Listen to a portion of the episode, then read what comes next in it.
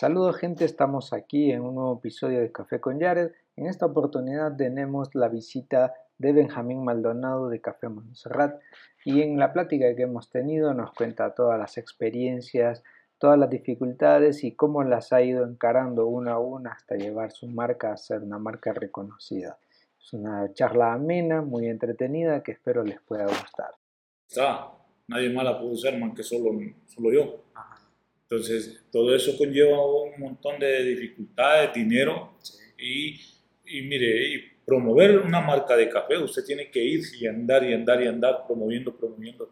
Yo me la pasaba en el norte, en la zona norte, póngale que 15, 16 días allá. Y de ahí venía acá y me la pasaba en toda la zona, promoviendo el producto. O sea que no tenía descanso. Sí. Así, promoviendo y aquí, cuando pasaba los 15 días, venía aquí a mi casa, que dormía, pero allá en San Pedro, allá dormía, allá pasaba. Tenía que ir ahí ya sí. tocando puertas. Bueno, tocando puertas. Mire, yo anduve en hoteles, mala la pasé, mala, mala, mala, mala enseñanza esa de andar en los hoteles, no fuimos bien recibidos. Eh, anduve, después me tiré a los supermercados.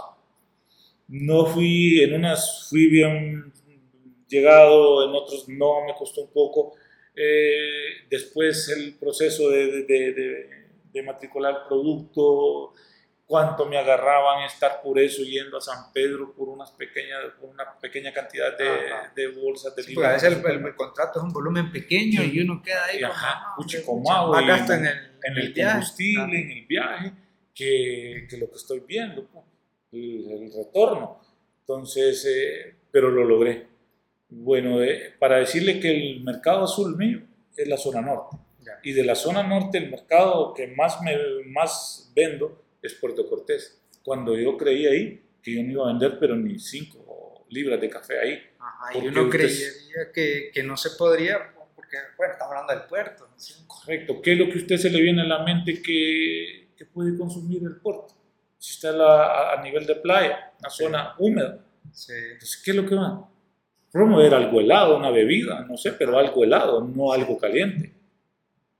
Entonces, cuando íbamos a la reunión con este empresario, con don Pedro, le digo yo a mi esposa, imagínate que nosotros vamos, le digo, donde, ¿qué es lo que tenemos que ir a promover? Es una, una bebida, una bebida pero helada, no una bebida caliente.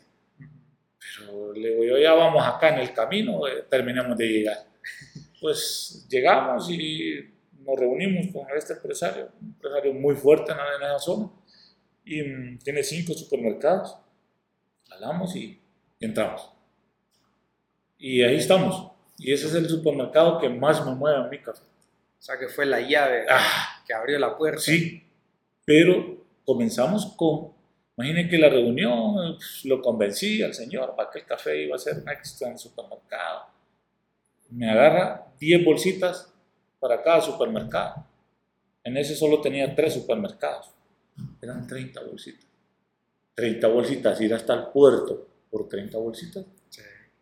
Y con todos los costos arriba, sí, que la bolsa, que la marca, la correcto. selección, que la limpia. Correcto, con todo, con todo. Entonces, pero lo estoy hablando hace 5 años de eso.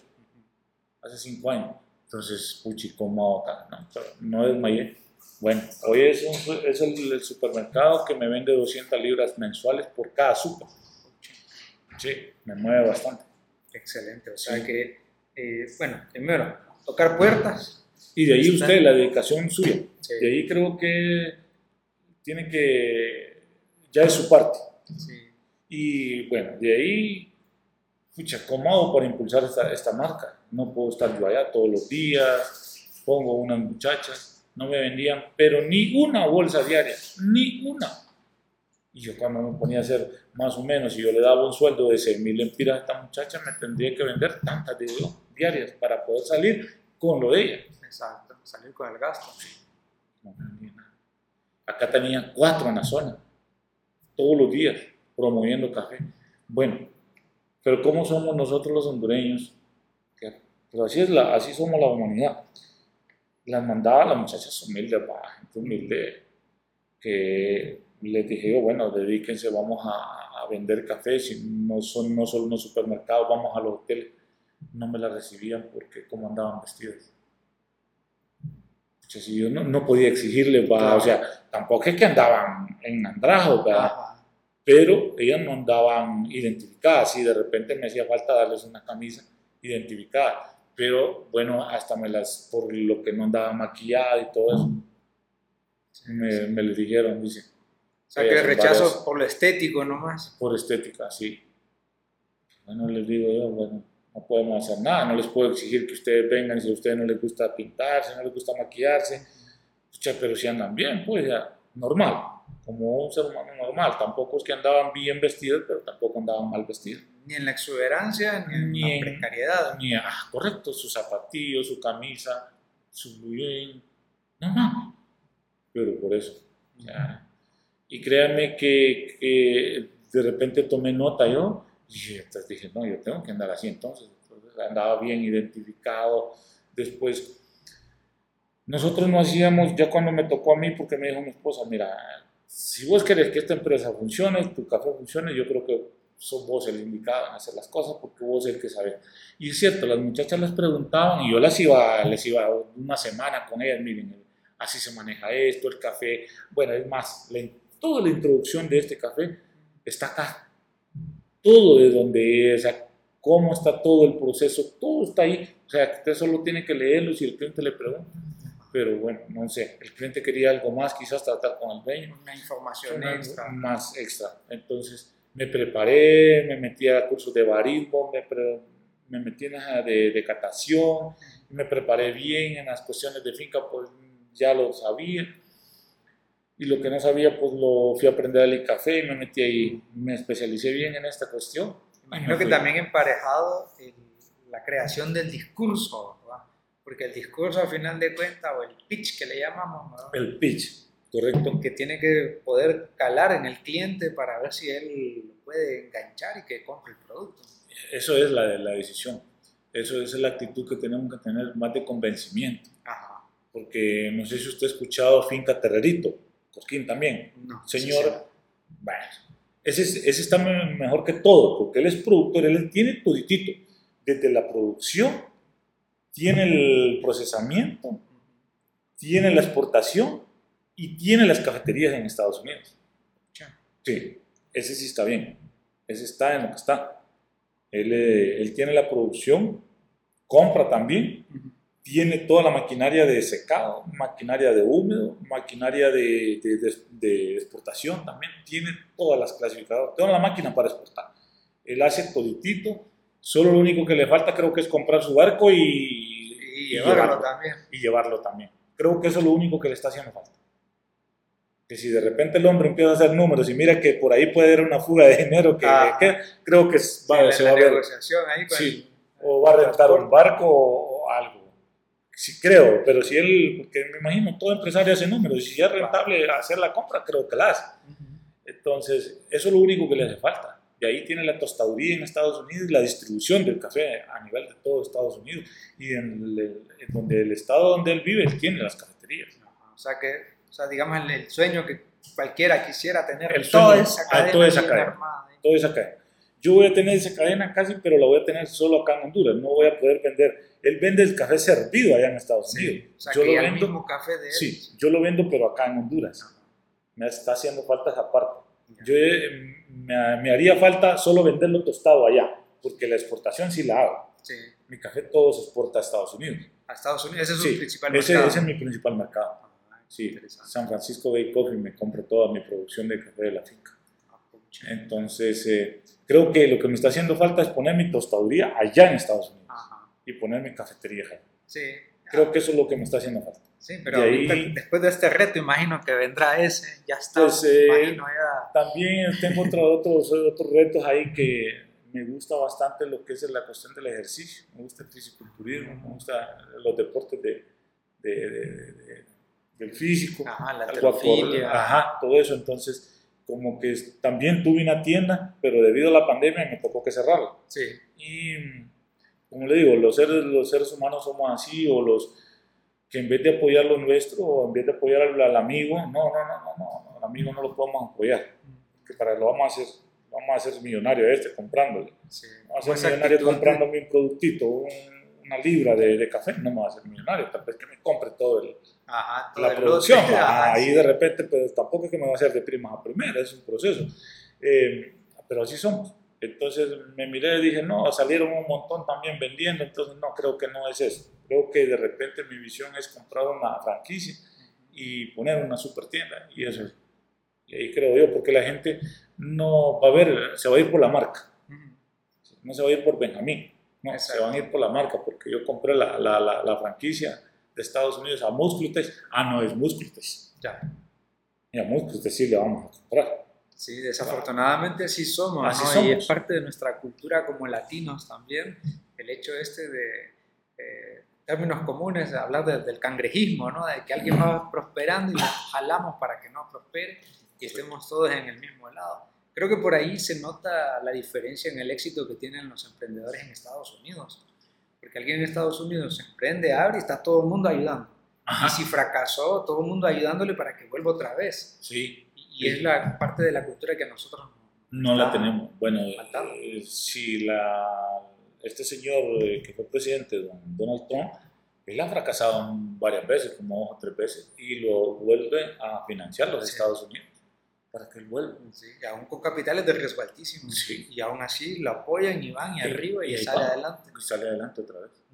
Eh, y esa es, la, esa es la visión de ellos pero creo que esto sí se practica, pero a nivel de Honduras, pero allá con, con la gente que está en el círculo de arriba. Ya. Creo que lo de esta gente, los turcos. A nivel popular. Así, entre ellos sí se apoyan. Se va a ver usted entre el círculo de ellos siempre mismo, el mismo. O sea, lo que tiene el negocio de aquel, yo te, pongo otro para consumir de aquel y, y, usted pone otro para ayudar y todos nos vamos ayudando. O sea, nadie me va a regalar, pero bueno, que él tiene las llantas, entonces pone una llantera a vos y te pone, nosotros te probemos las llantas, por decir.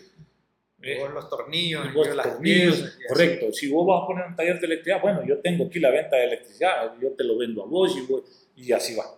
Que si vas a poner una balconería, bueno, yo tengo la ferretería, entonces te vendo y vos lo haces. creo que entre ellos sí se ayudan. Sí. Nosotros somos colaborismo ahí entre ellos. Sí. Sí. Es lo que nos está haciendo falta a nosotros. Nos está haciendo falta eso. Porque es cierto, o sea, hay un montón de factores que, que influyen o sea, le tenemos miedo a la competencia y al final de cuentas la competencia lo que nos hace es obligarnos a generar mejor calidad de producto y a ser más creativos O sea, porque yo he visto eso, que muchas veces se abre un negocio, cualquiera, y de la nada termina cerrando por miedo a la competencia o abre alguien cercano y en lugar de complementarse, más bien se terminan canalizando. Entonces, en este rubro sucede algo parecido también. Así es, así es. Ese, así no sucede, así somos los seres humanos, pero bueno. Bueno, creo que tengo la fe que vamos a ir cambiando en el, sí, poco a poco nos tendremos que ir dando cuenta. Que, ajá, que tenemos que ayudarnos ambos. Sí. Todos. Si no nos apoyamos, estamos, eh, nos vamos a estancar. Sí. Y hoy día el mundo está evolucionando demasiado rápido y eso nos dejó de enseñanza la pandemia. Que era entre nosotros nos tenemos que ayudar y pues si no, esto no funciona. No, no va a funcionar. Creo que sí tendría que ser. Tampoco que nos van a regalar, pero bueno, si usted tiene una tienda, bueno, yo te compro, yo tengo el otro, y así, lo que estábamos hablando. Exacto. Que el dinero siempre siga circulando entre nosotros y nos sigamos ayudando todos. Pero esperemos que cambie y si no. Esperemos que pues, se logre. Y usted es corquinero, entonces. Sí. Corquinero. ¿Y cómo nace su, su vida en el mundo del café? Pues fíjese que yo soy cuarta generación en producción de café. Yo hace poco, bueno, hace poco, hace como unos dos años, eh, yo decía que era tercera generación, mis abuelos, mi mamá y luego nosotros. Un día me encuentro en una finca, le habíamos dado los contratos de, de limpia a unos muchachos y llegó el papá de, los, de los muchachos, del que había agarrado el contrato, y lo fui a hallar ahí, ahí andaba filmando. Y en eso, pues, me puse a filmarlo a él y ya empecé a preguntar y me empezó a contar la historia desde cuándo él nos está ayudando a nosotros.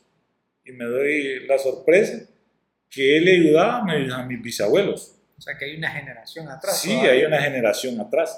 Entonces yo le digo, bueno, entonces yo soy cuarta generación, sí, me dice, yo le estaba ayudando a sus bisabuelos.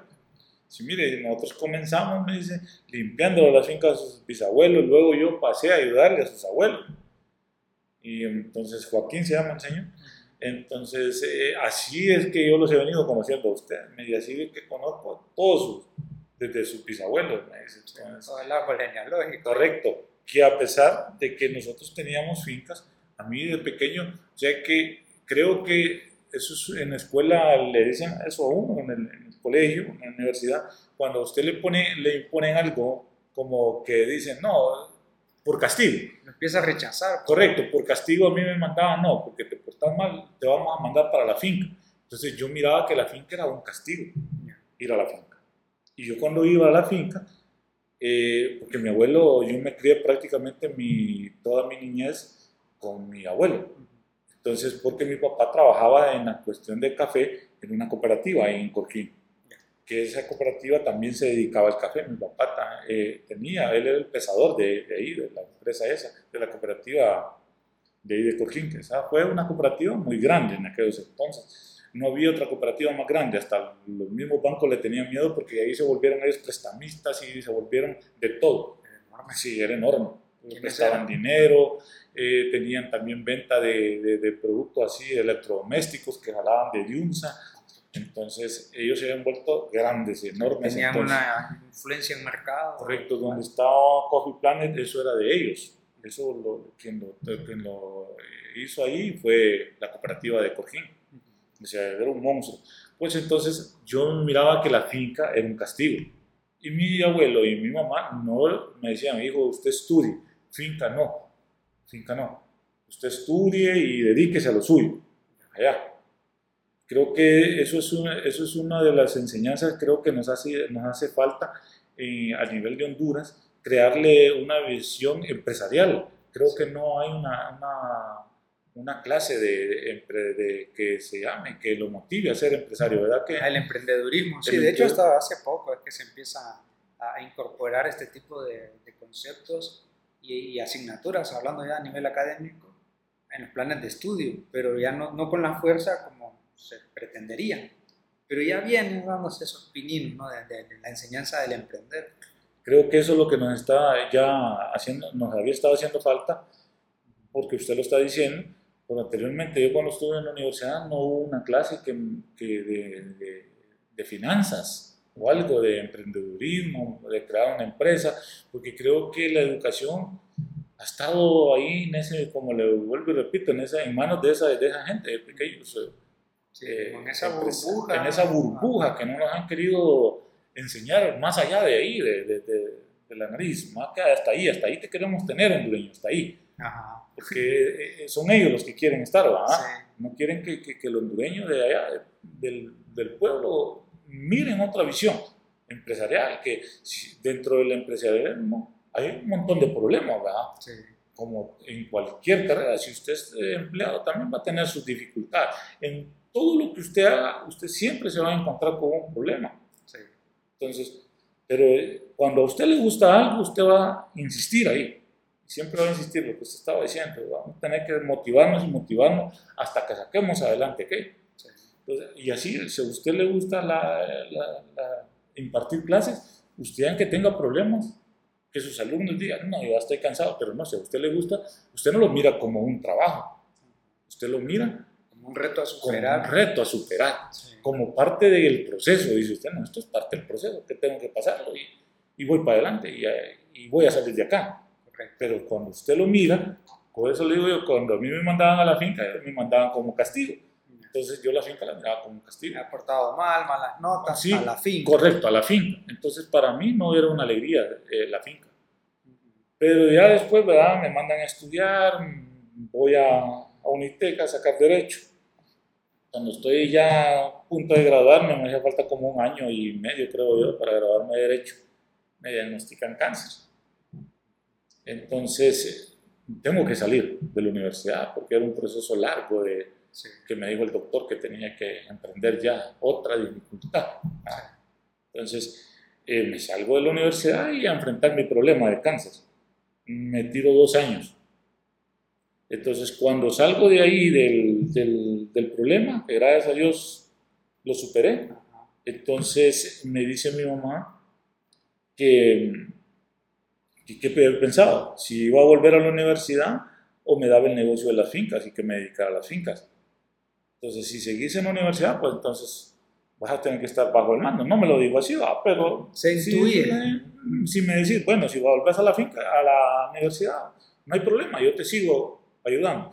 Pero si vos volvés a querer las fincas, entonces yo te dejo a vos ahí, te dejo las fincas. Entonces, eh, no era mucha cantidad de finca tampoco. Póngale que mi mamá en aquel entonces tenía como unas seis manzanas de finca. Entonces, no le mamá, le digo yo, yo le entro a la finca. Entonces, allí es donde yo empiezo, empiezo a, a ya hacer mis primeros pininos ya solo y empiezo a, a moverme en este mundo y empiezo a ver las dificultades que hay en el mundo del café. Sí, pues me imagino que como, bueno, estudiante de Derecho, o sea, la finca más bien aisladito. O sea, se topó con mil y un retos. ¿Qué es esto? ¿Cómo lo hago? ¿Cómo lo manejo? ¿Está bien hecho? ¿No lo está? Correcto. Y, y comienzo y, y empiezo, digo, bueno, entonces mi visión es plantar toda la- la- la- la propiedad de finca. Y comienzo. Y solo salí del cáncer, va, y le digo yo al muchacho que teníamos, de, de- que nos hacía los, los contratos de finca, bueno, le digo, empezamos en cuánto me van a hacer tantas manzanas de finca. Me acuerdo que cinco, la que habían mandado cinco. Ah, me dice, se las voy a hacer en tanto. Perfecto, echemos. Pues comenzamos, va, y empezamos a, a rozar y aún estudiando derecho, vengo y en mi mente, en mi locamente, solo los pinos eran los únicos árboles eh, nacionales que no los podía botar, ¿va? Ajá. Pero no sabía que el roble también es parte del, del- del- del- que no la podía botar, ¿va? Sí, el reglamento. El reglamento no lo había, no, no, según yo solo el pino, el pino era el prohibido en botarlo, de ahí le digo yo no botemos pino y démosle a todo lo que está Dele parejo. dele parejo. Me tomo ahí mi primer problema. Cuando estamos haciendo las primeras manzanas de finca, me hacen una demanda, llegan los, la- los del ICF y llegó con la policía y la primera demanda y que yo para la cárcel. Me acuerdo que estaba Mercelaya en el, en el poder y eso era gravísimo. Sí, Bueno, sigue siendo grave, ¿no? claro. eh, deforestar. Y le digo yo, pero si es que yo no he botado árboles de pino, no, me dice, todo esto que ha rozado acá, sí le digo, pero es rastrojo, sí me dice, pero botar, rozar, botar árboles, ya sea de la, cualquier variedad de árbol, es prohibido. Y me empezaron a contar aquel montón de árboles, hasta los nance, guarumo, Dios mío, se me volvía, creo que iba prácticamente eternamente a estar en la cárcel. Sí. Entonces, híjole, ¿cómo hacemos? Y empezamos. Pues, para no hacerle larga tanto la historia, pues arreglamos el problema. Y ahí que la que es mi esposa hoy era la que estaba, como toda cuestión aquí en Honduras, ¿va? llevan el- la medicina, y te- llevan el mal y también le llevan la medicina. ¿va? Ah, la abogada que andaba, que me andaba acusando, andaba su abogada que trabajaba en el, en el bufete de ella. Entonces andaba el mal, pero andaba la medicina. Claro. Entonces cuando ya vengo acá a Santa Rosa, y me dice, bueno, me dice, aquí solamente podemos arreglar de esta forma. Pucha, abogada, pero ¿y cómo vamos a arreglar? ¿Y a dónde? No, me dice, váyase a este bufete. Ah, desde que me dicen vaya a este bufete, ya digo yo, ya la cuestión aquí, ya, ya, ya, ya hay un camino por donde ajá, y y hay esto una vía de salida. ya hay una vía de salida.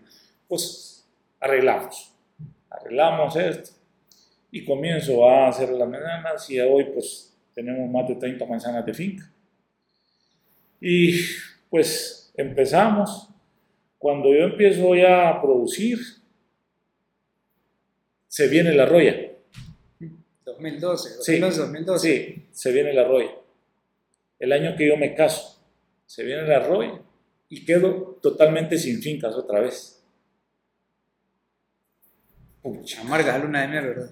Sí, correcto. Amarga un luna de miel. A comenzar otra vez. Que lo que había hecho lo tenía por lo menos libre. Era con la plata que me iba sobrando, iba invirtiendo. Claro. Hoy me toca que sacar un crédito. Desde ese entonces he estado con créditos en los bancos, que nunca había estado con créditos. Pues, y como ya sin fincas, que no eran las 30 manzanas, ¿va? solo eran las 6 que había dejado mi mamá, que yo comenzaba a hacer, había hecho como unas 4 o 5 más, eso era lo que eran, como unas 10 manzanas. Pero hoy volver a sacar otro crédito para comenzar de nuevo, porque quedé como que juego le había metido a la finca. Sí, sí, porque se- estamos hablando de, de roya, que no es una cosa menor, Y segundo, son tres años que la finca queda ahí solamente consumiendo, lo que uno le da y hasta el tercer, cuarto año que empieza a dar su poquito y, por, y poquitos. O sea que es prácticamente hasta el quinto año, que es cuando ya uno lo logra de verdad. O sea, son cuatro años de espera ahí. De espera. Entonces, comenzamos de nuevo y volvemos a comenzar a hacer fincas otra vez. Pues ya las planto y comienzo yo hacer mis números, digo yo, pucha, pues si cosecho por manzana, que yo saque 30 quintales por manzana, salgo de mis problemas. Cuando comienzo yo y miro que empiezo a llevar café a los intermediarios y empiezo a ver que mi café no tenía peso. ¿Por qué mi café se van casi 40 latas para poder? No, me decían los intermediarios que tu café no tiene buen rendimiento y, y que este año no llovió y que si el siguiente año, que porque mucho llovió, la cosecha se, se dañó. ¿por qué? Si llueve, malo. Y si no llueve, malo, decían. Empecé a ver, ah, no. Y me empiezo a dar cuenta de cómo era el negocio del mundo del café ya con los intermediarios. Y ahí es donde yo vengo y leo a mi hermano, bueno, creo que yo ya, ya topé, ya no, no, no miro salida y la única salida que puedo ver es llevando mi café al exterior y que yo haga todo el proceso. y poniendo mi marca de café, distribuyendo una marca de café acá en, Honduras. Sé que no va a ser fácil. Pues, y comenzamos con eso. En aquel atolladero que no salíamos, va solo patinando y patinando y patinando ahí en el mismo puesto y sin salir. Eh, comienzo a, averiguar y llegó una vez un, el ingeniero del café ex y me dice, mira Benjamín, creo que tu salida es que vos busques un, un, comprador directo. Que si vos seguís acá, no sé, nunca me quiso decir el, el problema que había entre los intermediarios, ¿va? por no decir, mira, ahí se está quedando, ahí, ahí, se está quedando tu café. Entonces creo que la, la, la tu salida es que busques a alguien por ahí. Y ahí me la dejó sola, eso me dijo, ah, no, es que mire, que, uh, que está dando proceso el café y, uno comienza a ver dificultades, en vez de ver soluciones, dificultades. Sí, ver la montaña arriba, empezar a decir, ah, porque no es lo mismo agarrar y vender que agarrar y darle todo cuidadito, procedimientos, estar ahí, o sea, es diferente. Es, correcto, es totalmente diferente. Pues pasaron como cuatro o cinco años de que me dijo eso el ingeniero X. Volvió otro ingeniero que está nuevo ahí, que se llama el ingeniero Elías. Y me dice, Benjamín, creo que tu salida es para que, así como te mire esta actitud es que busques a tu comprador y mira, ¿por qué no te alías con esta mujer? Eso era Rebeca, la más sonada que en la zona. Y empiezo yo a talonear a Rebeca y ver dónde, quién era Rebeca y ver quién era Rebeca. Por fin, las casualidades, como cuando le llega a usted, es lo que le digo a usted, lo que estábamos hablando anteriormente, cuando a usted le gusta algo y usted dice, no, yo aquí voy a, persistir y voy a insistir, y nunca voy a desistir. Esa es la frase del emprendedor. Y todo tiene que ser poner a Dios, sobre todo, que nos guíe. Siempre lo he puesto y no me he ido mal. Siempre he tenido dificultades. Hoy estoy llevando otras dificultades. Y creo que si pude salir de una enfermedad, que creo que es el cáncer, precisamente la mejor amiga de mi esposa fue la que me, es la patóloga que me diagnosticó el cáncer a mí. Debido a que pues en las reuniones sociales acá de, de mi esposa, me contó la historia y les contó a los demás el cáncer que yo tenía era uno de los más agresivos, que ella no me daba salida, o sea, ella no me lo quiso decir y nadie le va a decir, un médico no le va a decir a usted que no hay salida. Sí, pues el impacto psicológico que eso genera. Correcto. Y es mejor que no se lo diga, porque usted mentalmente no se bloquea. Porque lo que nos traiciona a nosotros los humanos es la mente. Sí, a veces cuando el conocimiento lo traiciona a uno, en ese aspecto particular. Correcto. O sea, el, el, el, el conocimiento, entonces lo, pero si usted su mente no sabe y usted dice, no, mentalmente está bien y yo voy para allá y voy para allá y salgo. Pues bueno, me sacó de eso, de lo más fatal. Entonces digo yo, bueno, si he salido de esto, voy a salir de lo normal. Si, si es problema de económico, es pasadero. Todo empresario pasa, si usted ha leído historias de los más grandes empresarios del mundo, todos comienzan y todos quiebran y están. Insisten, insisten, insisten, persisten, persisten y nunca desisten. Sí, es que ahí está todo el éxito. Porque la, como usted menciona, muchos empresarios, sus biografías es, empezaron, fracasaron, pero la siguieron, la siguieron tantas veces como fuera posible, porque tenían la visión también, ¿verdad? Y, y, eso hay que tenerlo uno toda la vida, independientemente del área a la que uno se dedique, hasta con la misma familia, tener la visión de llevarla adelante, hacerla mejor en el caso suyo, pues obviamente se aplica de la misma manera, ¿no? Por las dos razones. Por las dos razones, correcto. Entonces yo salgo de ahí, entonces, y comenzamos para la, la finca, pues, como le digo, miré yo que esa era el, la salida mía. Y yo le dije a mi hermano, bueno, estoy asociado junto con otro hermano, se llama Manuel P. Le dije, mira hermano, si yo no coloco mi café en el exterior, yo me retiro de esto. Porque miro que le estamos eh, generando fortunas a otros, pero no a nosotros. Nosotros nos estamos quedando con, con, la, con, lo, con lo pequeño, pero la mayor parte se la están llevando ellos. Con la amiga nada más. Correcto. O sea, con la amiga me estaba quedando y miraba que lo mejor, el, lo, más, lo más grande se lo estaban llevando los intermediarios. Entonces le digo a mi hermano, no, aquí no hay salida porque yo creo que aquí esto está así. Pues la salida que miro es que nosotros busquemos nuestro comprador y la otra, formar una, una, empresa donde nosotros distribuyamos nuestro café. Lo que nos quede, que no lo podamos exportar, entonces eso nosotros venderlo en el mercado. Pues se vino, mire, me dio la tarea. En lo que andaba buscando el comprador, formo Inversiones Montserrat. Dentro de Inversiones Montserrat, yo, como le digo, soy fanático a la, al, al fisiculturismo, al, al deporte y, y al atletismo. Me gusta salir a correr, me gusta ir al gimnasio. Entonces, debido a que yo no tenía la plata para poderme estarme suplementando y eh, estar yendo al gimnasio, aparte yo tenía a mi esposa, mis hijos, que tenía que, tengo que ayudarlos también. Entonces dije, no, no puedo llevar todo esto. O sea, tengo que suplementarme, si voy, me gusta el, tengo que pagar un gimnasio. Entonces miré la, la, cómo, cómo generar ese ingreso. Entonces es más, cuando mi esposa sale embarazada, yo me quedo sin fincas. Entonces, bueno, yo digo, y mi, esta mujer embarazada y este hay que llevarla mes a mes al médico. Comienzo a ver qué puedo hacer. Dije, a mí me gusta la cuestión del gimnasio y miro que todo el mundo compra acá productos. Formo Inversiones Montserrat. Dentro de Inversiones Montserrat puse todo lo que puede imaginarse que puedo vender. Toda la indumentaria. Todo, todo, todo lo puse y vengo y, y comienzo a comprar productos. Comencé comprando productos 3.000 lempiras, llegué hasta comprar hasta 200.000 lempiras de productos para vender. En un mes yo vendía. Con eso pude financiar el embarazo de mi esposa, una parte, no todo, porque también mi esposa trabajaba. Sí. Y pude financiar las fincas, más que todo fincas, no tanto fue la, la el, el, embarazo de mi esposa, más fincas. A la finca le aposté tanto que es más, me llevó a la quiebra el negocio de proteínas, porque yo todo lo que ganaba se lo invertía a la finca. Sí. Esto, y la finca, la finca, mira que no puedo y que hay que pagar trabajadores, dame de ahí, porque ¿de dónde? Y que había que pagar esto, pues dame de ahí. Y solo todo, el, el, los trancados iban a, a dar a, a, inversión en Montserrat. La empresa es tal que de inversión en Montserrat lo único que subsiste hoy en día es la marca de café. De ahí vengo ya con esta cuestión de los productos. Pucha, tengo el café y me empezaron a buscar café. No, dije, saco la marca y me dedico.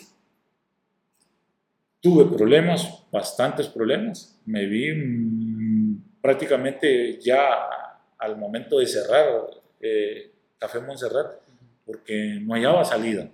O sea, no mirábamos que nos generaba. Entonces me dice mi esposa, bueno, tenés que aprender de, tu marca y irte vos. Entonces vengo y me empiezo a,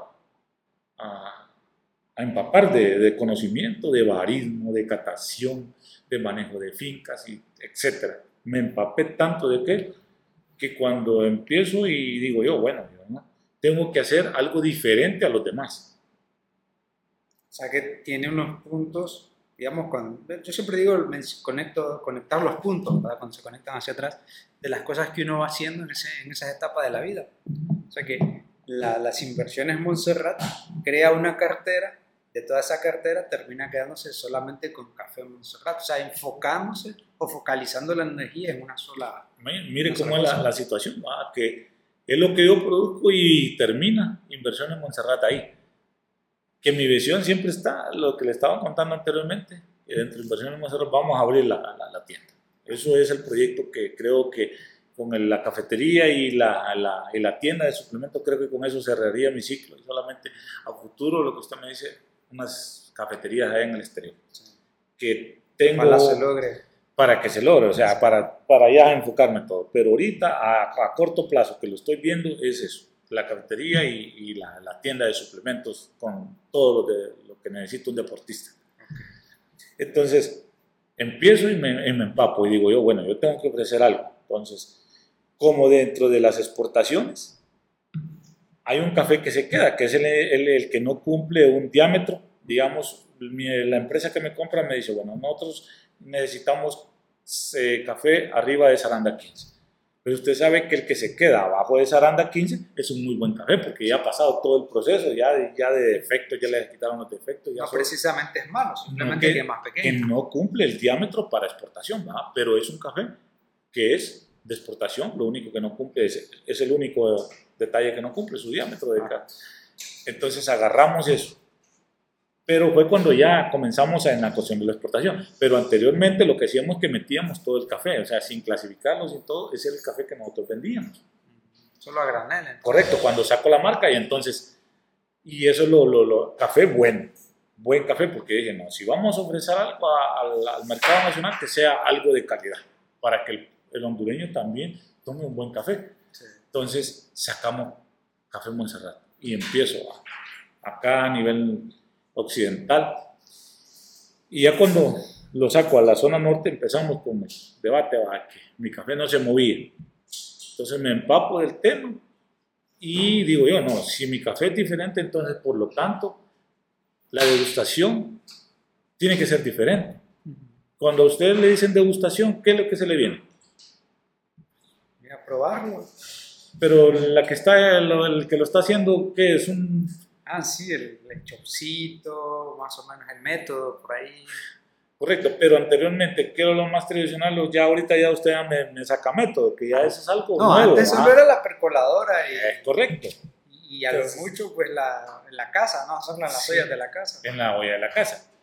Entonces, digo yo, no, entonces todo mundo hace degustaciones con una percoladora y esas percoladoras de las más baratas y que... La de, 40 tazas típicas. correcto, 40 tazas y que esto lo que hace es que daña la calidad. ¿Por qué? Porque no es una percoladora que solo pasa una vez el agua por la partícula de café, no que está sube y baja, sube y baja, sube y en ese retorno, ir y venir, ir y venir. Entonces lo que hace es subextraer la, la partícula. Y cuando usted subextrae la partícula de café, ¿qué es lo que empieza? A sentir aquello amargo. Amargo, entonces le queda como astringente también. Astringente. Entonces no es algo agradable. Entonces, ¿qué es lo que, ¿por qué nos dicen, nah, y usted le dice a, a, los jóvenes, toman café? Nah, es horrible. ¿Pero por qué? Porque toman mala calidad. Una parte, mala calidad de café. La otra parte es que lo hacen mal. mal preparado. mal preparado. Entonces digo yo, no, entonces tengo que cambiar ese chip. Vamos a hacer algo diferente. Empecé y ya habían otros dos chavos más. Los llevamos a capacitarlos en, en Barín. Estaba la escuela de Tao que estaba dando unos cursos eh, gratis. Entonces metimos dos chicos ahí eh, de la familia y nos empapamos del tema de barismo, a cómo preparar un café. Yo fui a sacar cursos con Juan Carlos en métodos y ya. Bueno, y entonces hoy sí, creamos nuestro propio stand personalizado y nos vamos a la zona norte. Pero ya no era degustación, nosotros le llamábamos show de barismo. ¿Por qué? Porque nosotros le andábamos el café en pergamino seco, se lo andábamos en oro, se lo andábamos tostado y teníamos el molino ahí también. Entonces la gente no, no miraba el, el, proceso, pues, y la gente le, le, le llama la atención lo novedoso, ¿va? lo diferente. Y era, éramos hombres, por lo general, prácticamente las degustadoras son mujeres. Sí. Entonces, no, en este caso éramos hombres. Entonces andábamos todos, hacíamos, molíamos el café, solo nos hacía falta andar una tostadurita, una máquina tostadora pequeña para tostárselo ahí y hacérselo también ahí. Solo eso es lo único que nos faltaba. Y ahí andábamos el molino, andábamos en granos, lo molíamos y le hacíamos el café ahí. Entonces comenzamos a tener ese impacto. Y si usted fija, a partir de que yo empiezo, y somos los primeros que anduvimos así, de ahí nadie más hacía degustaciones con métodos de filtrado. Nosotros andábamos Chemex, andábamos B60, andábamos prensa francesa. Entonces nosotros le decíamos, a la, la, la, teníamos las tres, teníamos hecho los tres y le dábamos.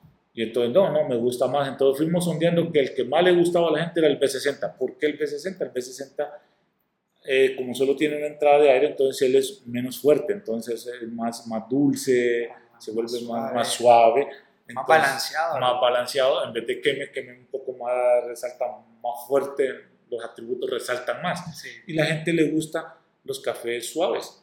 Nosotros los hondureños estamos adaptados a los cafés suaves, los cafés suaves son los lavados. Y esos café como el que yo le estoy dando, ahí no le gusta a la gente. Todavía no estamos adaptados, no tenemos paladares de, eh, educados. Ajá, educados para hablar para de melados. De un melado, de un honey y de un natural. Entonces, nos vimos que la B60 y café lavado. Y comenzamos ahí. Bueno, para hacerle más exacto, hoy Café Montserrat está con todos los de la ley, como lo requiere la ley, para que usted lo pueda sacar del país, tiene hasta la marca, está patentada, tiene una marca registrada, es la palabra, registro. Tiene todo su registro sanitario, tiene un código de barra, tiene un código, QR para que el, consumidor final, pues usted con su eh, su teléfono, pueda ver todo el proceso desde cómo se cortó la nueva cosecha que estaba tomando ahí en esa, degustando de, en esa taza de café que el consumidor lo, lo, lo, lo, tiene en sus manos y puede ver todo el proceso, desde la finca, donde están las fincas ubicadas y todo el proceso. toda la historia, toda la historia que hay detrás todo de el esa, control de calidad de de esa esa taza de café que usted está consumiendo. Todo eso lo tiene la, la marca de Café Montserrat. Luego pasamos, comenzamos con una bolsa poniendo sticker. Pues hoy ya hacemos, ya, ya compramos las cantidades grandes, ya con el nombre impreso ya en la bolsa. Ya la bolsa ya diseñada. Ya está diseñada, impresa. Y, y eso es lo que le venden.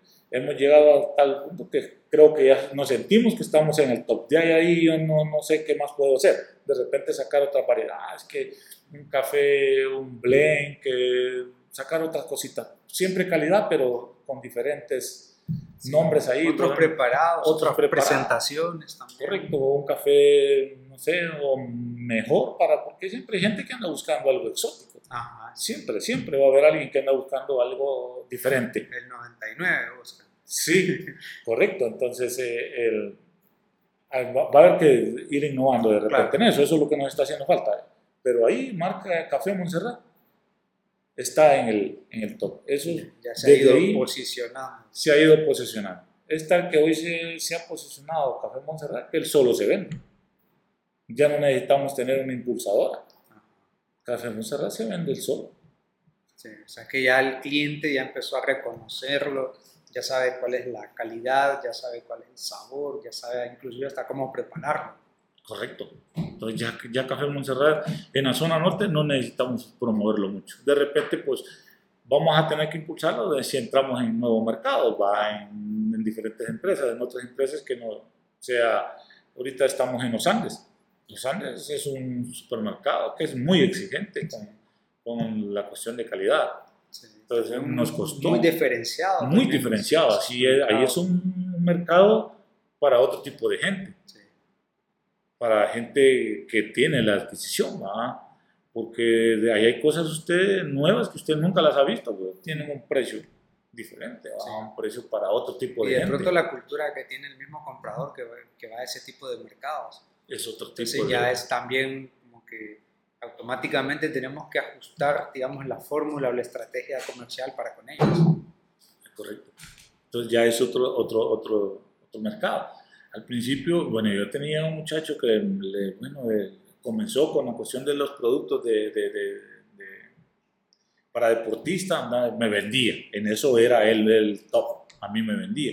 Pero cuando le digo yo, bueno, que de ganar más dinero, entonces dediquémonos, eh, desarrollemos esta marca. Entonces, cuando él comenzaba a salir hacia alrededor, me decían, no, Benjamín, no puedo, ese café suyo es muy caro, dice la gente que es muy caro. No somos caros, amigo. Somos diferentes en las cosas. O sea, somos un café diferente. El café que yo le vendo es totalmente a café maya, café oro, café, a todos esos cafés que usted mira ahí. no somos caros. Aún ahorita nos seguimos manteniendo y yo creo que soy el más barato ahorita. De repente hasta me pueden decir, no, es que este ya no está distribuyendo la misma marca, la misma calidad, quiero decir, porque nos estamos quedando, aún que está con todo, con todo lo tenemos caro. El abono que antes lo compraba en 400 lempiras, hoy vale 1000 lempiras. Eh, la mano de obra que antes la pagaba como en 180, hoy la estoy pagando en 250. Entonces todo se ha vuelto, todo está caro. Y aún me sigo manteniendo todavía. Creo que este año me voy a mantener ahí. O sea que el precio todavía no, no ha sufrido esa sanción a raíz de las cosas que hemos vivido. Correcto. No lo, y de repente, pues mi esposa y todos me dicen, no, que usted estaba regalando su café. Pero creo que es que no es que lo estoy regalando. Todavía eh, este año me puedo sostener con ese precio porque me quedé con lo de, eh, con, con la mano de obra barata del año pasado. Pues. Entonces, a partir de este año, creo que sí el siguiente año, la siguiente cosecha, creo que no la vamos a poder seguir sosteniendo al precio que está en el mercado ahorita. Pero... Bueno, de hecho eso es algo que, que usted menciona, que está muy vinculado con aspectos muy administrativos, cuando uno hace el análisis de sensibilidad económica de un producto, hasta qué punto va a tener una tolerancia de caída en su precio o de sostenerlo. Y eso también lleva al hecho de pensar en qué hago. O sea, hay una situación que cambia, obviamente, entonces, ¿qué hago? ¿Aumento el precio en aras de mantener siempre la, la recuperación económica?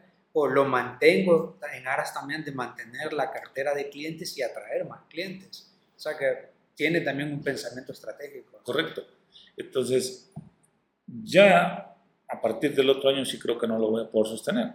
Pero lo vamos a ir haciendo gradualmente, ¿va? para que el consumidor no siente ese golpe solo, dar 10 lempiras más por una libra de café. Sí, tiene que ser paulatino. Tiene que ser gradualmente. Entonces, pero estamos, nos mantenemos. Como le digo, Café Montserrat al día de hoy se mantiene. Le puedo decir que Café, el, la marca de Café Montserrat es un éxito. Sí. Todos queremos, todo caficultor, usted le pregunta dónde quiere llegar, ah, queremos vender el café allá en la pulpería, nos sentimos realizados, ver que nuestro café se vende en el mercado. Sí. Bueno, yo pensé, yo nunca, por qué no había llevado café. Porque ¿para, ¿para qué voy a llevar café a Corquín? Si Corquín es una zona cafetalera, todos tienen café, y a, a, pesar de que todos tienen café, tomamos lo peor. Se lo digo porque hay unos, tengo la, la, la, ese, como que nos comunicamos muy bien con algunos productores que cuando llego y los, los visito a la casa de ellos me dan un café y usted ya no lo puede tomar. Pues usted cuando ya se adaptó a tomar un buen café, cuando le da un café que sabe a tierra, dice, mejor se hace loquito. Y si tiene confianza pues con el amigo, le dice, no, me toma buen café, hombre. Entonces, me he visto que, que tomamos lo peorcito. Sí. Seguimos y Lastimosamente nos quedamos todavía con eso, ¿no? queremos vender lo más, lo mejor que tengamos. Y a veces eso es contraproducente, porque imagínese, viene un comprador a la finca, lo visita y usted le da su peor café, ahí, la, la negociación ahí quedó. Ahí quedó. No avanzó no pero así es el productor, ya el, productor allá en la montaña se queda como peor. Sí. Yo creo que no es ni con la amiga, ese se queda con lo abajo de la amiga. Ya, ya con lo, último. con lo último, sí. Entonces, nosotros le damos la calidad al consumidor. Tratamos de darle la calidad. Entonces, yo siempre le digo a los productores, consumimos y nosotros somos los que tenemos la materia prima. Por lo menos para consumir tenemos que consumir lo bueno. Sí, lo mejor de lo mejor deberíamos de consumir nosotros. Sí, unos dos calones, dejar cuando llegue el amigo, ah, le regalamos un buen cafecito. A las visitas. Sí, aunque nosotros no tomemos el bueno. Pero así ha sido, y así hemos ido siempre. Ah, que lo, lo peorcito nos hemos ido dejando acá. para el consumo. Y, y esta gente, de, las, eh, de los que se volvieron millonarios con el café, se volvieron millonarios con ese café. Sí. Para no mencionarle marca, bah, usted sabe cuáles son las marcas que... Sí, que, que tienen esa popularidad. Correcto. Y hoy en el mercado andan ahí, porque hoy ya no venden barato, ya el café, ese café anda más o menos 60, 70 lempiras en el mercado, en el supermercado. Ya está un poquito caro. Sí, un Y a la poquito vez caro. ellos mismos han entendido lo que esta nueva moda, que, que cada productor está empezando a sacar su marca, que cada productor está buscando cómo achicar la cadena de valor, tratar de venderlo o exportarlo. Y ellos mismos también están empezando a sacar un café diferenciado. Pero es bien interesante el hecho de que cuando ya, ya siento yo que han llegado como tarde a, a- a vender cafés diferenciados porque ya le ganaron aquellos productores que entendieron bien eso. Sí. Entonces, es ahí donde me doy cuenta y dije, mire, ya hemos ido escalando. Escalé mientras, como le digo, fui en lo que andaba buscando mi comprador, estaba desarrollando mi marca y tenía mi otra empresita de la venta de suplementos y estaba ahí. Y desarrollé la marca. Mire cómo es la coincidencia. Tanto que anduve detrás de esta, de esta chica que es eh, Rebeca. Tengo un familiar que lo conozco el día que me caso. Y mi esposa me lo presenta, mira, el primo Juan Carlos y el primo Cid. Ah, mucho gusto, Benjamín. Y empezamos ahí, ¿vos de dónde son? Ah, ya le digo que soy de Corquín, pero que he pasado mi mayor tiempo allá en la zona norte, y, estudiando y todo. Y me dice, ah, pucha, me dice mi mamá es de Corquín, va. Y empezamos a desatar cabos y empezamos a mover el árbol genealógico hasta que cayó el mono. Movimos el palo hasta que cayó el mono, ¿va? Entonces, eh, nos damos cuenta que los que mi esposa le decía primos eran más primos míos que de ella. No le creo. Sí, porque de ella les decía primos y le decía tío al, al suegro, al papá de mi esposa, porque el papá de ellos se casó con una hermana del suegro, pero ellos ya iban en el, en el combo, Ajá, ya venían. en ya venían paquete. ahí en el paquete. Entonces, pero ellos le decían mamá a la, señora, la, la tía de mi esposa. Entonces aquella por eso decía que eran primos y ellos les dicen tíos a los, a los hermanos de, de, de mi suegro. Entonces, por eso dice ella es primo, pero al final sale más primo mío. Este chico, Juan Carlos, eh, él le daba seguridad a la embajada de, de Estados Unidos acá en Honduras. Cuando Rebeca viene a Honduras, viene en el cuerpo de paz, ¿va? no venía como en- con su visión de café, ella ni conocía de café, ella venía en el cuerpo de A paz otra cosa, venía. otra cosa, totalmente diferente a, a lo que hace hoy. Pues él era el que le daba la seguridad a esta gente cuando venía. Como todo ¿va? ciudadano americano viene de, de su Que país. andaba ¿va? bien. Ah, los andan bien blindados, va como que esta gente acá en nuestro país, sí es cierto, somos países que estamos con una delincuencia y una eh, asesinatos bien altos, va, Sí, pero tampoco que a esos niveles. a esos niveles que, que alcanzar nos el tienen allá a nivel mundial. De repente existen asesinatos, pero ya están bien amarradas. Las cosas tienen su, su nombre, ¿va? Claro. No es así que, que, que de casualidad usted llegó a Honduras y boom, y está dirigido, no que ya, ya salgo bien, bien. aleatorio. Ya, sí, correcto. Entonces, él le daba seguridad a esta gente. Bueno, Juan Carlos deja la, seguridad, de, de darle seguridad a la embajada y se lo lleva a Banco Mundial para el exterior, ¿va? al extranjero. Y cuando él regresa, nos visita siempre, ¿va? Entonces, una de las veces, de las tantas veces que nos visitó, él llegó a la municipalidad, dice, a hacer un trámite ahí a la municipalidad de aquí de Santa Rosa y le dio ganas de tomarse un cafecito. Y la cafetería que está enfrente, ahí nomás dijo, Puchi, ¿dónde venden café? Y le dijeron, no, ahí enfrente. Salió y se metió ahí a la- al negocio este.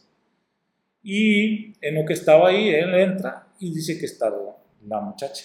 Y dice, hey Juan, cara, ¿cómo estás? Que no sé qué, que no sé cuánto. Eh, mucho gusto, que todo.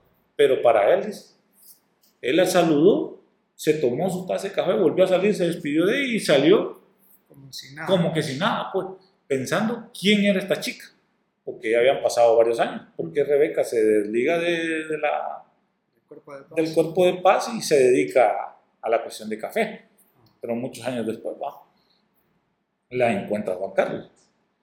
Entonces llega a la casa y entonces eh, me dice, mira Benjamín, que me encontré una mujer ahí, me dice, me imagino que es extranjera, porque tiene sus rasgos, me dice, que es, es de allá de, Estados Unidos, pero no sé quién es. Ahí me saludó y ella me dijo el nombre, me dice, yo no recuerdo quién es. Y ya me dice, mira que, y enseña quién es. Y ya me lo enseña. Y le digo me dice, no, le digo yo, y, bueno, la conoces. Joda, le digo así con estas palabras, y esa mujer es la que todo el mundo anda detrás de ella por los negocios de café, ¿no? Así. Y uno la ve y es la sí, pasa desapercibido. Correcto, desapercibido, usted la mira ahí caminando, como cualquiera, y compra 300 contenedores y lleva acá de Honduras, ¿no?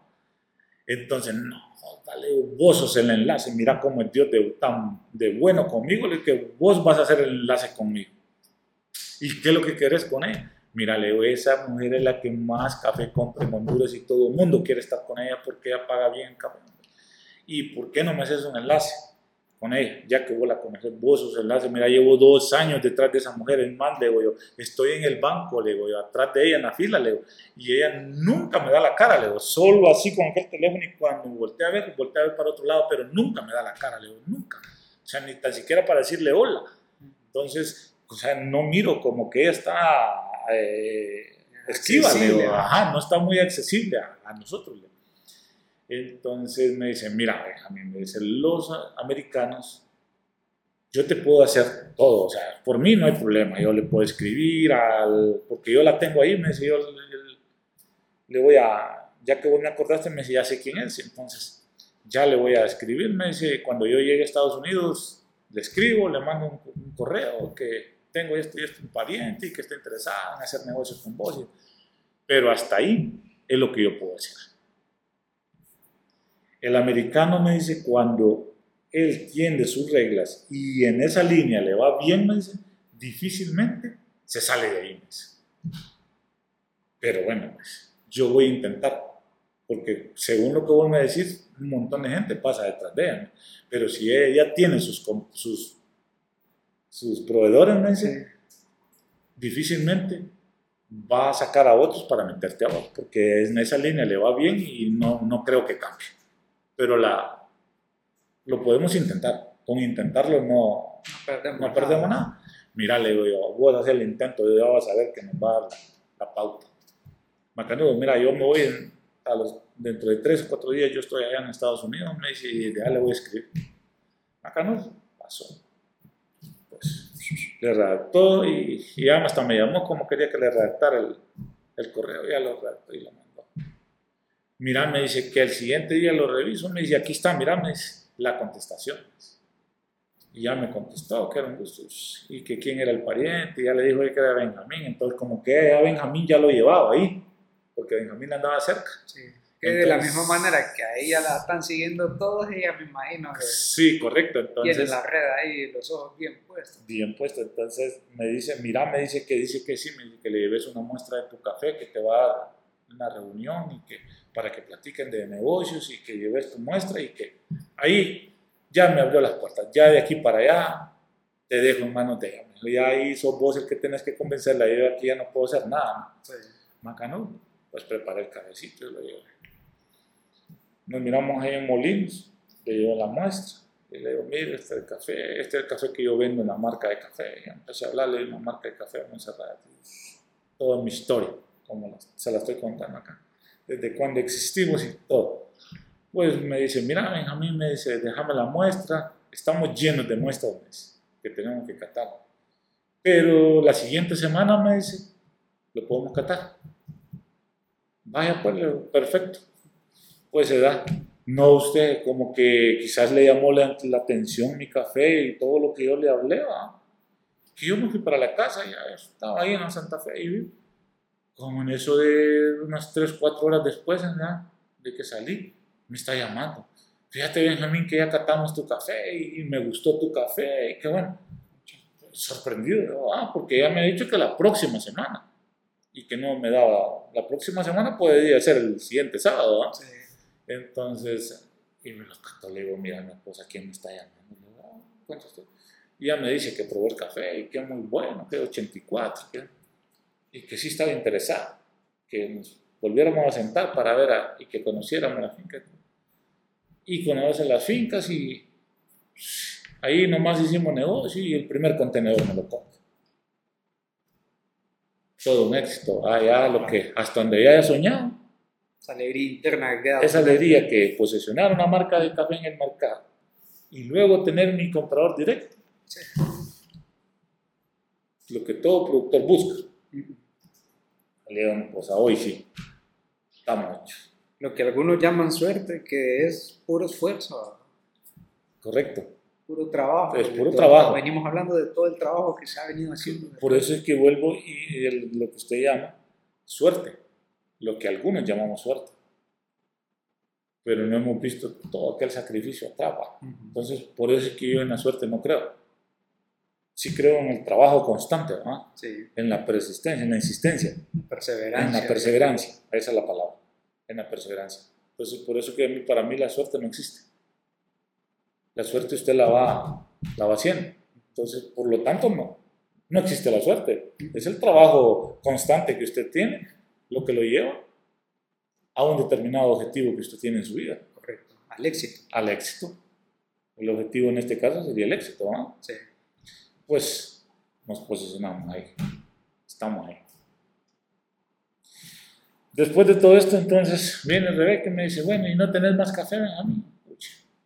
Sí tengo. Pero hoy, cuando ya le digo yo que estoy en el éxito, viene la decadencia de la mano de obra. Se me empieza a caer el café debido a que no tengo mano de obra. O sea, sí la tengo, hasta determinado, hasta, hasta diciembre en diciembre todo, escucho una alegría, repartía dinero y la gente me llegaba y de en enero no me volvía. Y yo con aquella maduración de café. Comienzo con ese problema. Aún estoy en el debate de eso, de dónde saco gente, porque eso es lo que hoy me estoy viendo afectado, que me hace falta ese dinero que se me que dejé de, de recoger. Sí, porque, o sea, café perdido, café que queda ahí en la finca, que si se pierde ya no se puede hacer nada. Ya no se puede hacer Es peligroso por un brote de, un brote de broca. Entonces, me veo en ese, en, ese problema. Ya hoy ya no es el, el comprador ni tal, hoy es el, el otro a, a, el eslabón el otro que es el eslabón el otro que hay que pasarlo es la mano de obra entonces, hoy estamos viendo, batallando con la mano de obra. Ya tengo el comprador, tengo todo. Bueno, después de todo esto, ah, me miro y digo yo, pucha, pero no solo yo me puedo ver beneficiado. Quiero que otros más se beneficien de, de lo que yo he venido trabajando, de todo ese sacrificio que he visto y que, de, comenzando desde la producción, que no es fácil producir ese granito, este, tomarnos este, esta taza de café, no es fácil. Todo el mundo lo mira, ah, un café. Sí, pero no le pone atención a usted, no le pone amor a cada taza de café que se está tomando. De repente le pone amor porque le costó 4 dólares allá. Y dice usted, no la puedo botar, no la tengo que disfrutar ese cafecito. Pero yo sí lo disfruto porque yo sí sé todo lo que engloba estar con una tacita de café de buena calidad. Sí. Todo lo que es, el conocedor experto que sabe eh, cuál fue la semilla que se eligió, la chapola que se eligió, la, la plántula que se eligió, todo el manejo que se Todo el manejo. Desde sembrarlo, desde los viveros, yo le puedo dar un vivero, toditito, hasta plantarlo y hasta la negociación. Hasta ahí he llegado. Pues bueno, yo vengo y digo, yo, pucha, no, no puede ser que solo yo me vea eh, con ese, este, este, este, beneficio. Con este beneficio. Tenemos que ayudar a ese pequeño productor que lo, allá lo, lo con las palabras así del, populares de los dueños, lo destaza el, el comprador allá, que le, una, su café nunca es bueno. ¿Y por qué para ellos sí es bueno? Nunca pesa. Nunca pesa. No tiene peso, que, que si llovió, porque ah, que mucho llovió, por eso no tiene peso. Está el grano gordo, que por eso es que está lleno de agua y, por ahí se la llevan. Aparte de eso, las 10 libras se van quedando y por ahí. El precio que está en el mercado usted no lo mira. Sí. El café la bolsa no le sirve de nada. Nada. Entonces digo yo, Entonces, si yo me miro beneficiado, entonces quiero beneficiar a otros, a otros pequeños productores. Entonces, empieza ya, como bien dice, uno llega y los van al ser humano somos así, llegamos a donde queremos y de repente empezamos a ver otras cosas y queremos estar ahí también.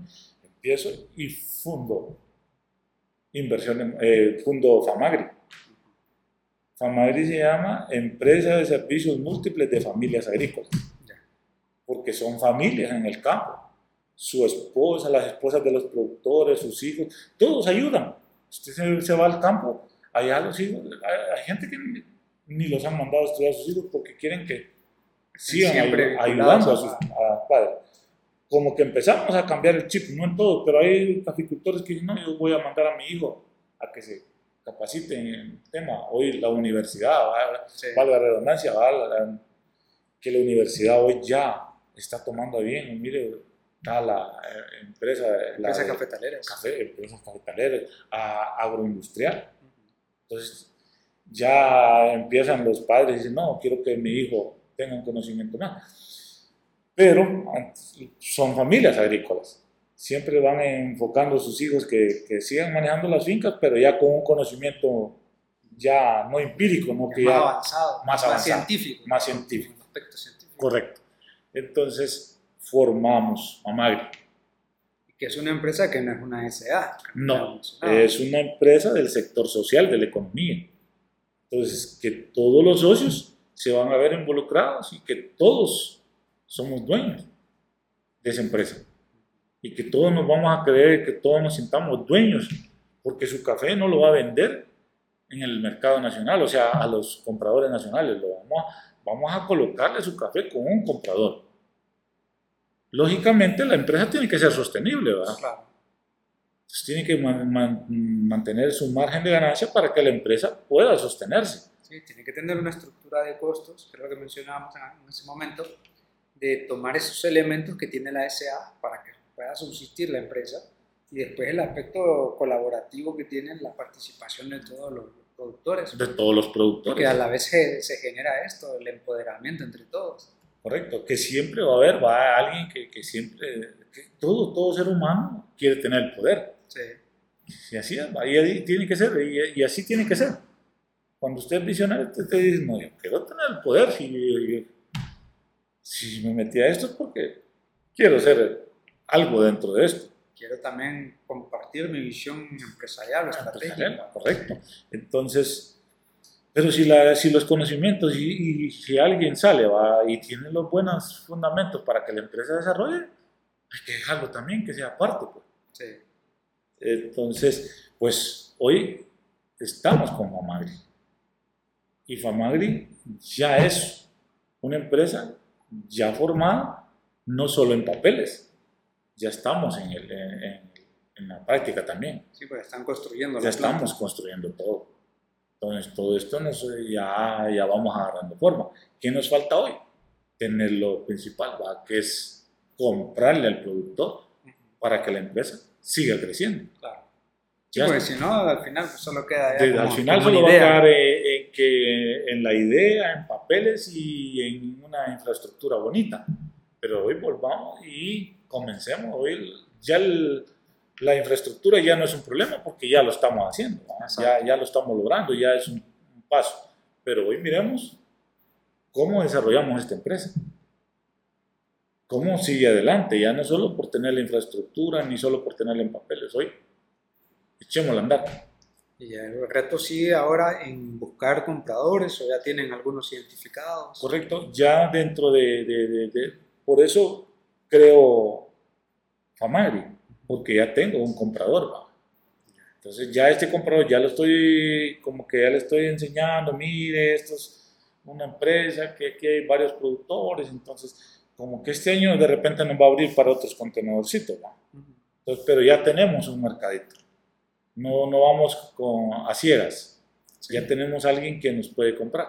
Entonces, nunca hay que quedarnos con eso, hay que seguir buscando, hay, hay que seguirnos eh, sí, nunca Tener, nunca tener un único comprador, porque puede ser contraproducente también, ¿verdad? Como puede comprarle, puede que un día no le compre, no le compre el volumen que, que tengan eh, establecido, entonces siempre hay que tener otro, para otro, una Una cartera amplia. Una cartera amplia.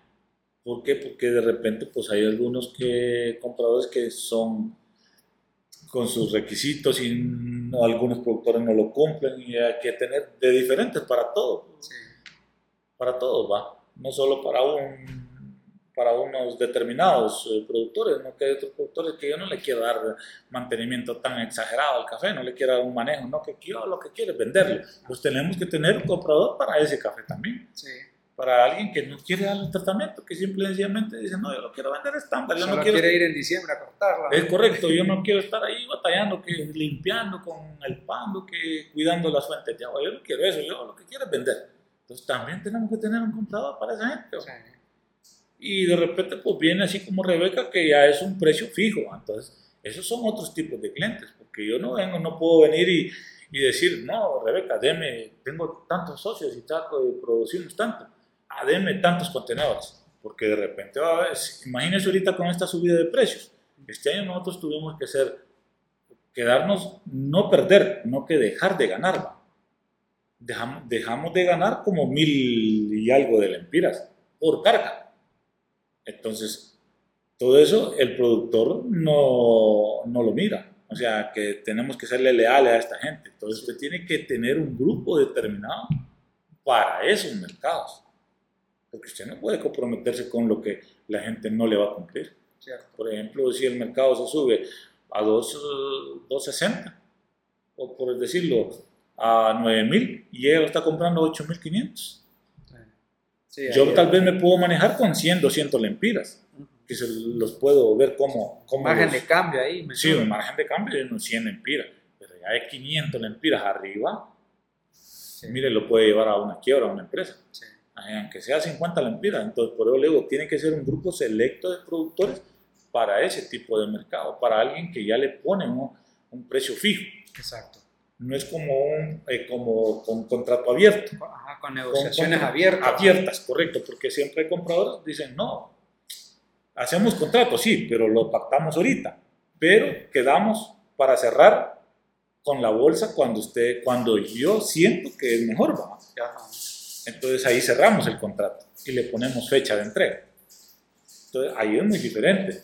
Yo puedo ver y decirle, ah, no, tengo tantos productores, metamos unos cuatro contenedores, porque es un contrato abierto. Porque yo lo voy a fijar cuando creo que es el mejor precio. Entonces, cuando el café llegue a unos 2.60, llamo a los productores, mire, ¿qué dice? Cerramos. Ahorita hay un precio para tanto ¿Qué dice? Cerramos. Dice sí, entonces ahí sí va. Entonces usted sí se puede dar el lujo de, de, de agarrar otros contratos y, y, cumplirlos. Y fijarlos. Y fijarlos cuando usted cree que es lo mejor. Y usted llama a la gente y dice, bueno, este es el precio que tengo ahorita. Pero ya con un contrato cerrado no puede. Sí, porque tiene que, ser, que ajustarse a lo que le piden. Que ajustarse a lo que le piden. Y si el precio subió, mala suerte. Mala si bajó, pues buena suerte. Si bajó, pues buena suerte. Muy contraproducente. Sí, muy contraproducente. Que tiene sus pros y sus contras. Claro. Que el café, así como es de volátil, tiene más, más ventaja. Que más ventaja que desventaja.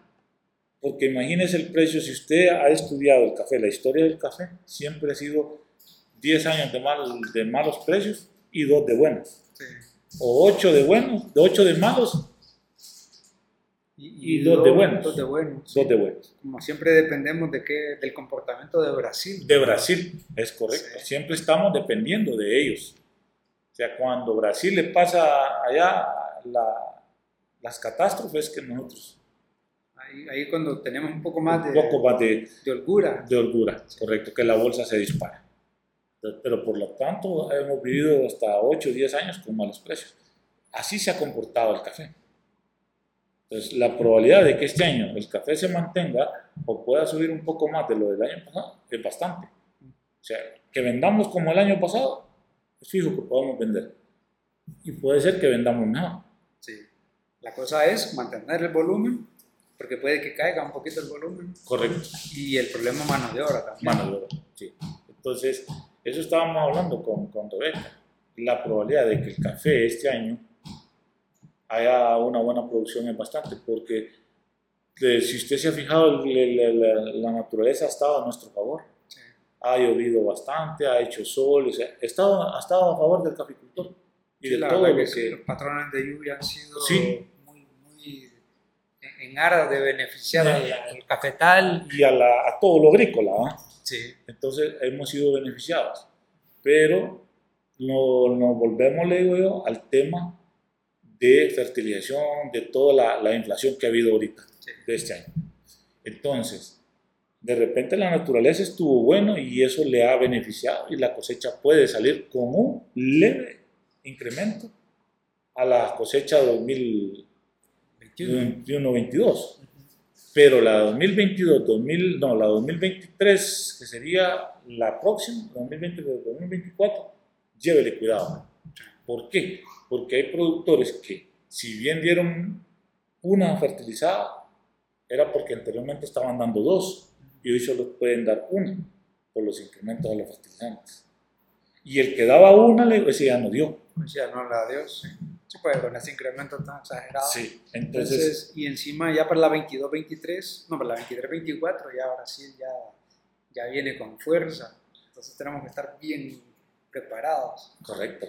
Entonces, pero de repente, por la baja de los cafés, estos son los cafés suaves, los de Centroamérica son los cafés suaves. Brasil saca café de buena calidad también, saca más café de calidad que, que de estos otros... Eh, estos países, esta región. No del otro que tienen, porque ah, tienen Conilón, el robusta, y tienen arábigos, pero tienen más arábigos que robustas. Entonces, de repente, a ellos donde ellos compensan, ¿va? porque el robusta se da abajo de los mil metros, ya más cafeína que, que otra cosa, que atributos. Entonces, pero estos cafés suaves van nos vamos a ver con, con, una baja y bastante en la cosecha 2023-2024. Y ahí va a ver usted, va a haber una bastante menos producción, va, a haber una, merma, de, de, de producción, por eso porque el productor ya no va a poder. Y si los precios de los fertilizantes siguen a la alza o se mantienen en esa alza, y si el café no se mantiene por lo menos en unos 8.000 empiras, por lo menos, con 8.000 empiras usted estaría sacando ahorita los costos de producción. Costos de producción. Ya para ver una, una ganancia ahí, tiene que dar por los 9.000, 10.000 empiras. Sí. Para que usted le deje un remanente ahí. Sí, sí, para que le quede ahí un poquito para para, para reinvertir, para, subsistir, subsistir, hacer otras cositas que no sí, ya por debajo de 8000 la carga sí ya, ya, se va a sentir. Ya va a sentir.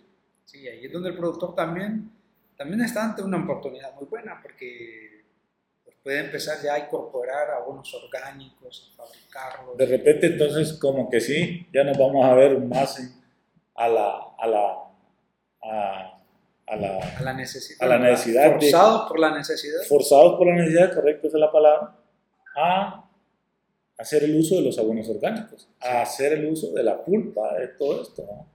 Ya nos vamos a ver forzados, ya no va a ser porque, ah, porque que eso lo vamos a hacer porque... Ya porque me estoy certificando Porque estoy certificado orgánico. No, hoy ya no va a ser así, hoy sí nos vamos a tener que ver obligados hacer el uso de los abonos. A fabricar abonos y a meterlos y ahí. a meterlos ahí. Y combinarlos. Y combinarlos, combinarlos. Para bajar un poco la, los costos. Los costos por dependencia de los por fertilizantes minerales. Es correcto. Entonces es ahí donde de repente los contratos fijos lo pueden defender. Sí. ¿Por qué? Porque ellos siempre se quedan con esos precios fijos que andan Vaya, cuando el café anduvo en 3.000 empiras, 3.500, 4.000, Rebeca andaba en 6.000 empiras. Entonces, es ahí donde, donde hay la... La gente respiró. Ajá. ¿Pero por qué? Eran los que estaban con ella, los que tenían contratos fijos. Sí. Entonces, como que hay más pro que contras con estos porque la historia del café se compró. Se, sí, por, esas variaciones. Bueno, recordemos cuando bajó a 85, creo que bajó era de arrancarse los pelos porque había crecido y todo el mundo alegre de la nada cae 85. 85. Entonces es ahí, es ahí donde lo defienden esos contactos.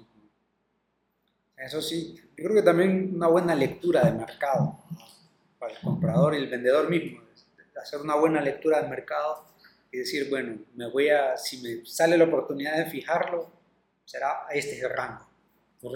por una lectura, porque no solamente dejarse llevar por cómo está la bolsa en este momento. En este momento, de repente. puede ser engañoso. Puede ser engañoso.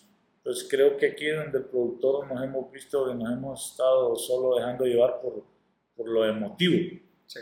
Por eh, ah, que ahorita está bueno y ahorita vendamos. Pero no hacemos números y de repente está bueno, pero queremos más.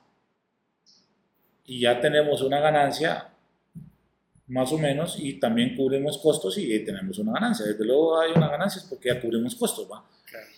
Y no, no rematamos, no, no decimos, no, vamos a vender, no, estamos esperando más y de repente es lo que nos lleva. Y vuelve, y se lo digo por experiencias propias, ¿va? Y vuelve el precio abajo y ya cuando estamos respirando, ya, y queremos, y queremos, ya queremos el precio que, que anteriormente lo estábamos deseando y llegó a ese precio, pero no, hoy queremos más, entonces hoy estamos deseando que llegue al precio que estábamos esperando. Y entonces ahí es donde lo vemos. Y, y es por que el productor no saca costos y no sabemos cuánto es nuestro costo por carga de café y no sabemos cuál va a ser la ganancia. Ahora, cuando usted tiene bien definido eso, usted no va a tener ningún problema, siempre va a salir ganando. Pero nunca lo hacemos así. eso, eso justamente le iba a consultar, o sea, desde su perspectiva como productor, como comercializador, ya como marca ya instaurada, qué tan relevante le tiene que ser productor y cómo lo inculcamos al productor de que lleve todos los registros. Ese es un, bueno, una, eh, ese siempre ha sido el, el, meollo del asunto con nosotros los productores. Sí. Vivo, y talón de Aquiles. Es el talón de Aquiles.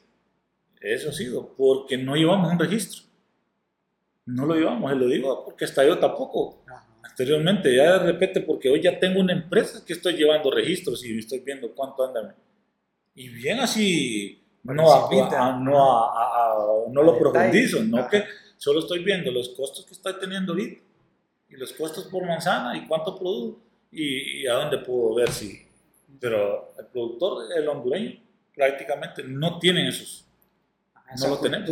Esa cultura administrativa de ver la finca como una empresa. No verlo así como porque, ah, me lo dejaron de herencia y la finca ahí y ya yo quiero un precio de 8 mil o 9 mil lempiras, no sé si estoy ganando o estoy perdiendo aún así.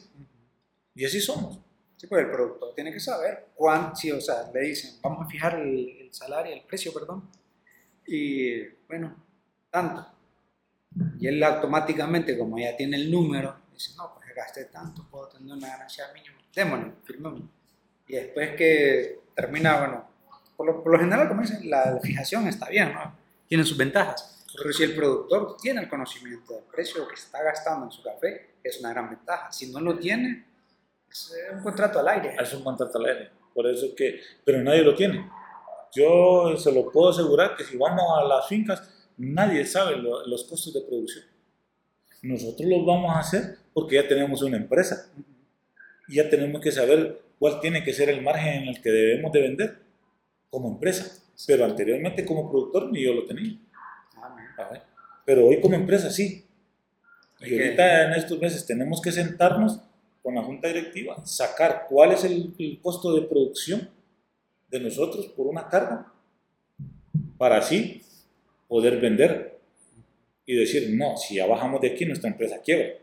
Entonces, no tenemos que, que, bajarnos de acá. O sea, nosotros tenemos que tener un margen ya de, de, de, beneficio y, el costo, y los costos. Y los costos. Sí, si el productor no tiene eso, estamos fregados. De hecho, justamente he estado trabajando en eso, en, un formato con la cual brindarle al productor esa posibilidad de que él lleve, de manera intuitiva, lleve los registros, porque es parte fundamental de, de la lectura del mercado, de saber cómo vender su producto. Correcto. Eso, pero como le digo, y repito, lo hacemos hoy porque tenemos una empresa pero el productor no lo tiene, no lo sabe.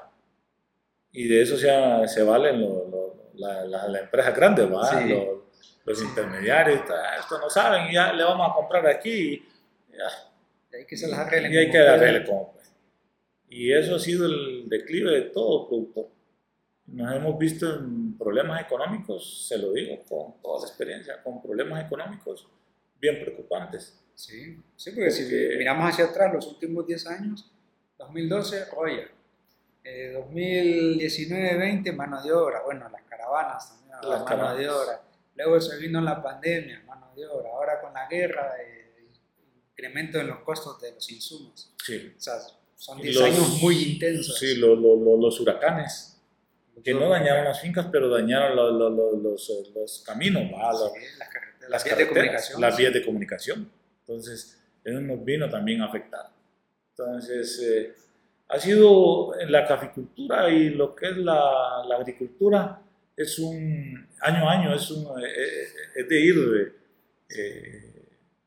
resolviendo problemas. Es de ir campaña a campaña. Correcto. Porque cada uno es diferente. Cada año es un éxito, cada año es hay que ir va a ir luchando y saliendo, y si salimos, hay que darnos por exitosos, porque sí, ha sido una campaña bien dura la de la caficultura. Entonces, por eso le digo yo que sacar ese granito no es nada fácil.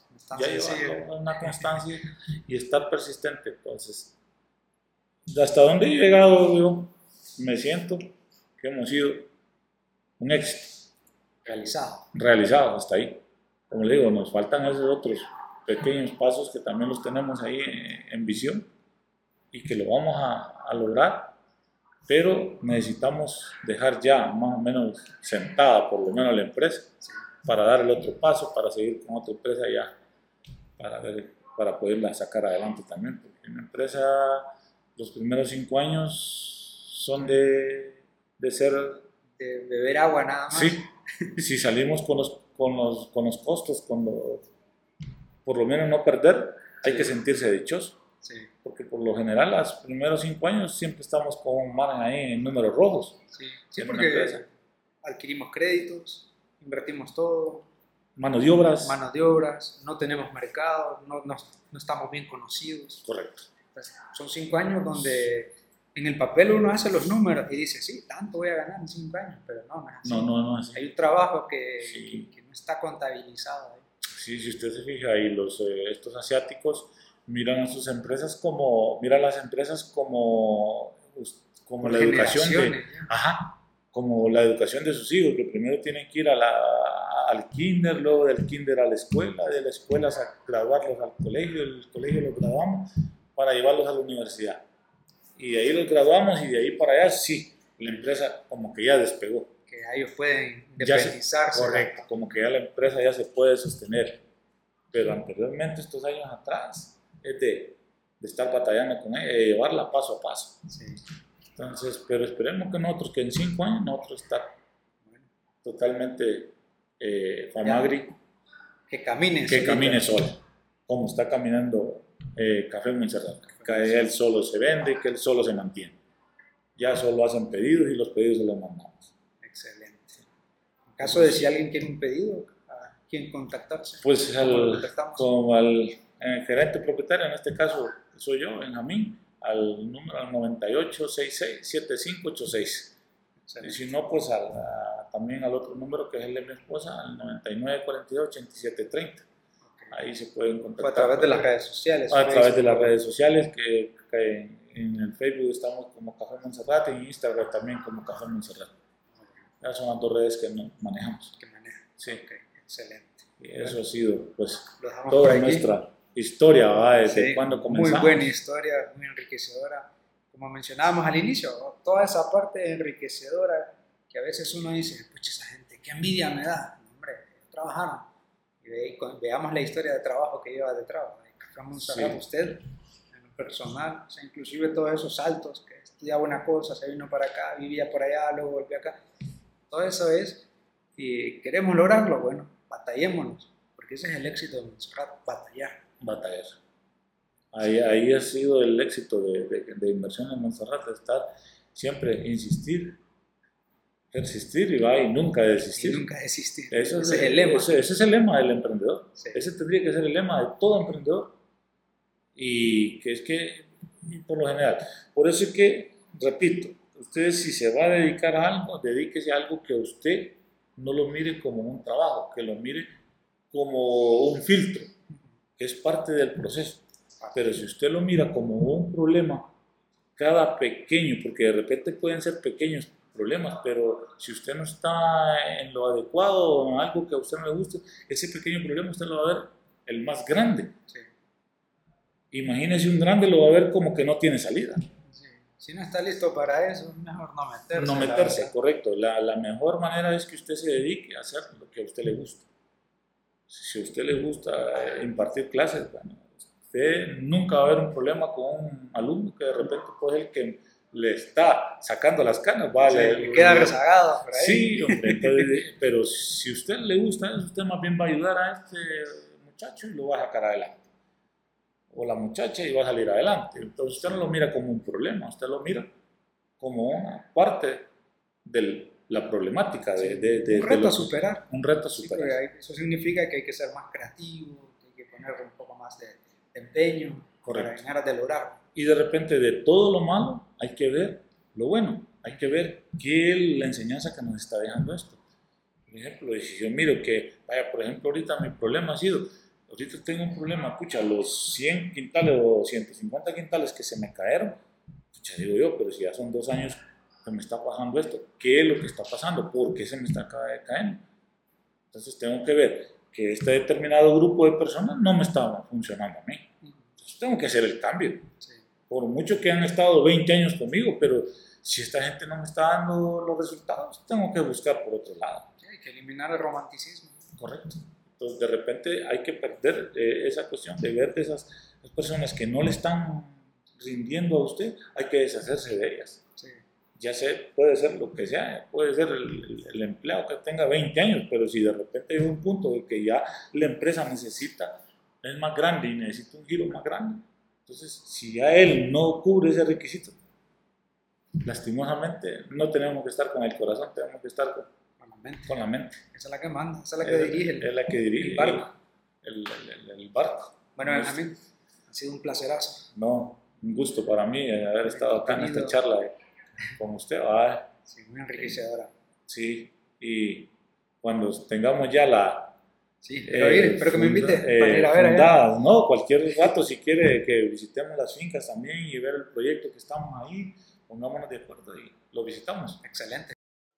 Hasta acá la charla del día de hoy con Benjamín Maldonado. Ha sido muy interesante, muy enriquecedora. Espero que te haya gustado y no olvides suscribirte y compartir para poder seguir creciendo. Muchas gracias, suertes totales.